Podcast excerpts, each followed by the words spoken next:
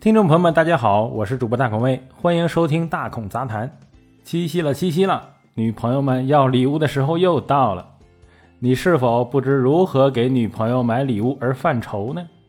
你是否因为没有给另一半买好的礼物而感情上受到折磨呢？好的，大孔今天就来分析一下给女生买礼物的那些事儿。首先呢。女生要礼物的初衷大多是，哎，我说的是大多哈，大多是要你的关心，要你通过给他买礼物而彰显你对他的爱，这就是问题所在了。如何用一件东西来表达如此真挚的感情呢？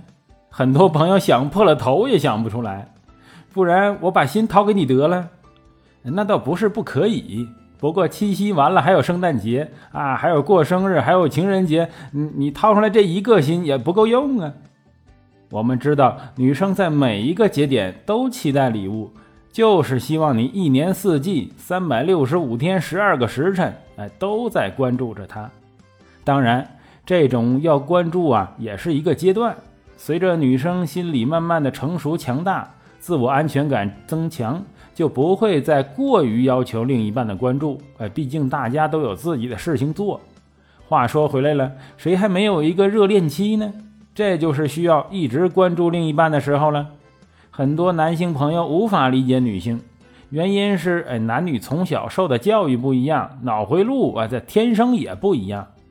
女生同样不懂男生的想法是一个道理，但是在感情中，女的啊，往往是地位高一些那个。男孩子要得到自己心仪的女生的欢心，必定要了解和付出更多，才能脱颖而出，才不会被派去壮大光棍队伍。这种残酷的内卷的背景下呀，男性不得不开始尝试了解女性的心理，从而得到他们的欢心。当然，送礼物就是其中重要的环节。礼物可以有很多种，什么首饰啊、奢侈品呐、化妆品呐、哎、护肤品、包包啊等等。当然，如果你不差钱儿的话，然后每个节点都送，那你就会平稳幸福。所以说，爱情属于经济自由的人这句话呀，它不是没有道理的。但不是那么多人都有这个经济自由啊，这就需要花更多的心思来挑选。毕竟你没实力直接去奢侈品店拿当月的新款吧，哈哈。很多同学一开始还是可以的，刚谈恋爱嘛。对方说的每一句话都记得很牢，在这些话里揣摩呀，准没错。比如，哎，他说手机不好使了，那你就买个手机吧。如果他说觉得人家手链好看，你就买给他呗。他说口红丢了，啊，你就买个口红，云云吧，比较简单。但时间长了，两个人在一起了，你就不记得他每一句话了。他琳琅满目的私人物品呢，你也看不懂，哎，就越来越敬而远之了。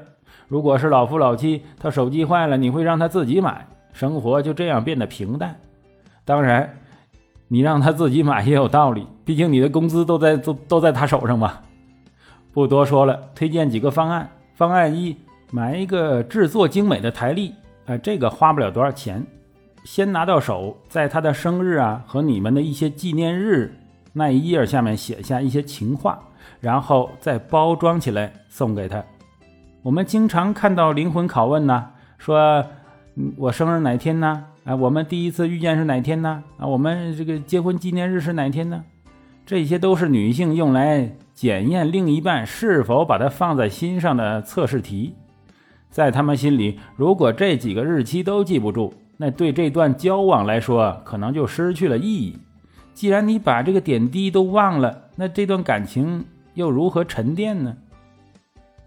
方案二，在他不在的时候，翻翻他东西，看看他的护肤品、化妆品是不是补给不足了。上次他买的那瓶是不是已经见底儿了？这样可以快速的找出他的需求。虽然他平时可能给你提过，但你八成都忘了。当然，你要再花些功夫了解这些瓶瓶罐罐啊，我保证肯定对你有好处。再摸清他急需的是什么，去网上找到相应的产品，挑个档次。比之前的稍微高一点点的品牌就行，毕竟你又不是什么大款，是吧？然后买回来，悄悄放在他的梳妆台里。当然，他惊喜之余会问你为什么买这个，你只要淡淡的告诉他，我看了你原来用的，哎，快用完了，给你买个备着用吧。这两个方案的效果啊，不用我多说，哎，而且举这两个例子也差不多了。毕竟每个女性都不一样，她们也有各自的喜好。以上的两个例子是通用的方法，各位也可以根据自己另一半的特点、喜好下手。总之啊，想得到幸福，哎，要先了解你的另一半。要了解你的另一半呢？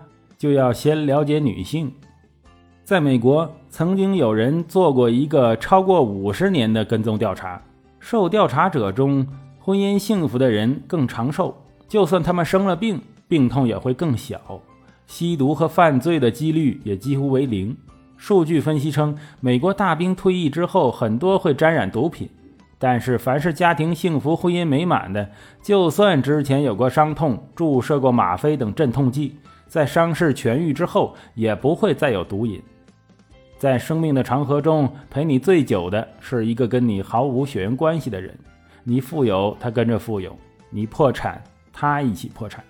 这是任何朋友都做不到的。所以，请珍惜你的感情，珍惜你的婚姻。在生活中，偶尔送一份小礼物给另一半，也是平淡生活中的一点色彩吧。感谢收听大孔杂谈，我是主播大孔威，咱们下期再见。